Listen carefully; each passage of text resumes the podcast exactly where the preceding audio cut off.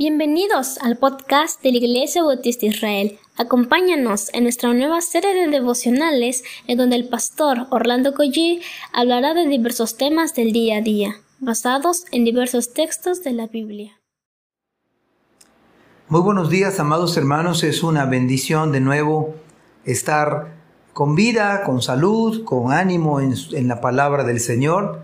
Precisamente por eso vamos a orar pidiéndole al Señor que pues nos bendiga a cada uno en particular. Creo que necesitamos fuerzas del Señor, creo que necesitamos, por supuesto, su palabra. ¿Qué mejor manera de comenzar sino orándole al Señor?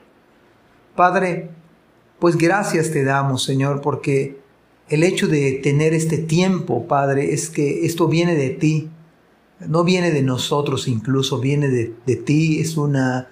Es algo que tú produces en nosotros, el querer como el hacer por tu buena voluntad. Y, necesitamos aprender, Señor, cómo servirte, cómo orar, de qué manera, de qué forma, Señor. Por favor, enséñanos en este día. En el nombre de Jesús. Amén. En el versículo 5 del capítulo 1 de Nehemías, donde nos quedamos ayer, la Biblia dice lo siguiente. Y dije, te ruego, oh Jehová, Dios de los cielos, fuerte, grande y temible, que guarda el pacto y la misericordia a los que le aman y guardan sus mandamientos. Imagínense este modelo de oración. Nosotros pudiéramos incluso de alguna forma copiar lo que Nehemías hizo cuando oramos. Hermanos, no estamos imponiéndole a Dios nada. Eh, yo decía ayer que no, no decretamos, no declaramos sino que rogamos. Cuando uno está en oración, acá la escritura enseña y le dice Nehemías a Dios, te ruego, oh Jehová. Y miren lo, lo que él dice acerca de Dios, Dios de los cielos, fuerte, grande. En otras palabras, Nehemías estaba consciente de que al Dios que le estaba orando y rogando no es un diosito, no está débil, Dios es fuerte, grande y temible. Y añade que guarda el pacto y la misericordia a los que le aman y guardan sus mandamientos. Por lo tanto, le oramos a aquel que es Dios de arriba, como bien dice el Padre nuestro, Padre nuestro que estás en los cielos. Hágase tu voluntad aquí en la tierra.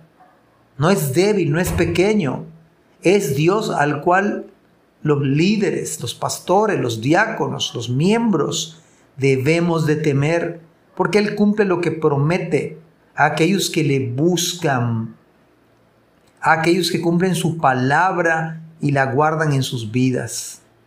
Por lo tanto, necesitamos recordar que el Dios que servimos puede hacer cosas increíbles de acuerdo a su perfecta voluntad el proyecto de Nehemías no era un proyecto humano, era algo que necesitaba Dios intervenir.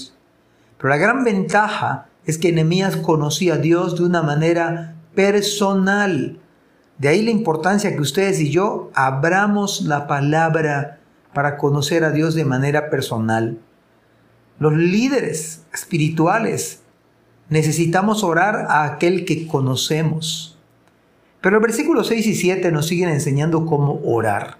Y no necesariamente usted tiene que ser un líder de su iglesia, un cristiano común, un esposo, un hijo, un estudiante. Necesitamos orar. Mire lo que oró Nehemías a Dios. Le dijo, esté ahora atento tu oído. Esto es interesante porque quisiéramos saber y, y creer que lo que le estamos diciendo a Dios el Señor está escuchando. No solamente tu oído, le dice Nehemías, y abierto tus ojos para oír la oración de tu siervo, que hago ahora delante de ti día y noche por los hijos de Israel, tus siervos, y confieso los pecados de los hijos de Israel que hemos cometido contra ti. Sí, yo y la casa de mi padre hemos pecado Versículo 7, en extremo nos hemos corrompido contra ti y no hemos guardado los mandamientos, estatutos y preceptos que diste a Moisés tu siervo. Amados hermanos, tenemos que orar reconociendo lo que Dios es, pero tenemos que orar con una actitud humilde de siervos, de gente que sirve a Dios, de manera insistente, día y noche. Y una de las cosas por las cuales debemos orar y por la cual oró Nehemías es que ellos estaban en ese caos debido al pecado. mire lo que hace Nehemías, intercede por aquellos que habían pecado, e incluso incluye, dice, confieso los pecados de los hijos de Israel. De allí debemos partir, confesar nuestros pecados al Señor, que hemos cometido contra ti. Muchas veces le echamos la culpa a otra persona. Adán peca y le echa la culpa a Dios mismo por darle a Eva.